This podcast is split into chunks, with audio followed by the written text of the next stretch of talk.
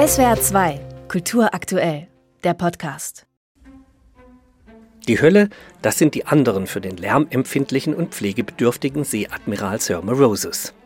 Als sein geliebter Neffe Henry der Juristerei Ade sagt und ausgerechnet als Tenor zu einer Operntruppe wechselt, ist die Empörung des Oheims groß. Der junge Verwandte wird enterbt und der Onkel will den Lebensabend mit einer schweigsamen Frau verbringen. Um Roses zur Vernunft zu bringen, starten der Neffe und der Barbier als Pflegekraft eine tönende Höllenmaschine als brachiale Rosskur, um ihn von Musikfeindlichkeit und Grandlertum zu heilen.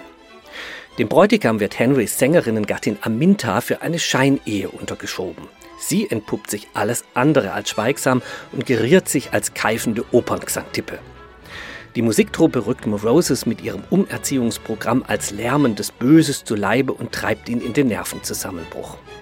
Richard Strauss und Stefan Zweigs Die schweigsame Frau inszeniert Mariam Clement am Badischen Staatstheater in Karlsruhe als selbstironische Oper über die Oper mit filmischer Raffinesse. Auf der Cinemascope-Bühne von Julia Hansen wird wunderbar zwischen den drei nebeneinander liegenden Räumen hin und her geschnitten. Links das Schlafzimmer, in der Mitte der Wohnsalon, rechts hat sich die Operntruppe eingenistet.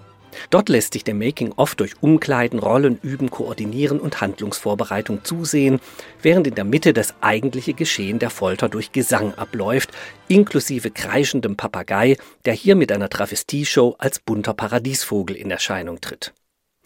Die durch musikalische Collage und Zitattechnik in die Moderne geholte Komödie aus dem elisabethanischen Zeitalter hat die Regisseurin als Generationenkonflikt im Hier und Jetzt mit überbordender Spiellust verankert. Da wird die Nachbarschaft mit dem Mobiltelefon zur Hochzeitsfeier eingeladen und die Kostümierung bedient sich beim nächstgelegenen Vintage-Laden.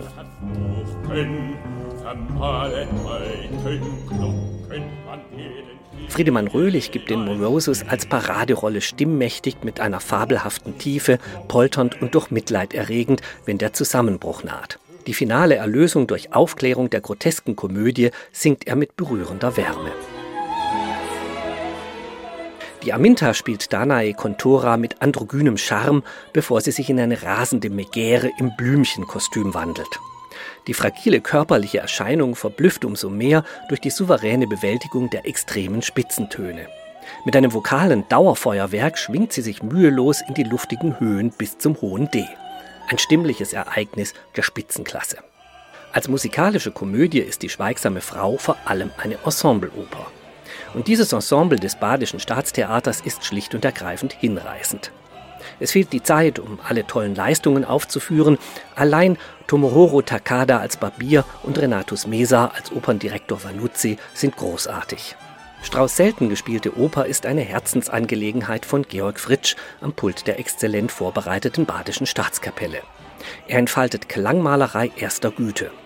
Die komplexen Stimmführungen sind mit transparenter Souveränität umgesetzt. Die sinnvollen Kürzungen der überreichen Partitur führen zu einem vitalen Opernabend. Dem Fazit von Sir Morosus, wonach die Musik zwar schön sei, aber am schönsten, wenn sie vorbei ist, will man bei dieser gelungenen Rehabilitation eines unterschätzten Werks nicht zustimmen. Play it again.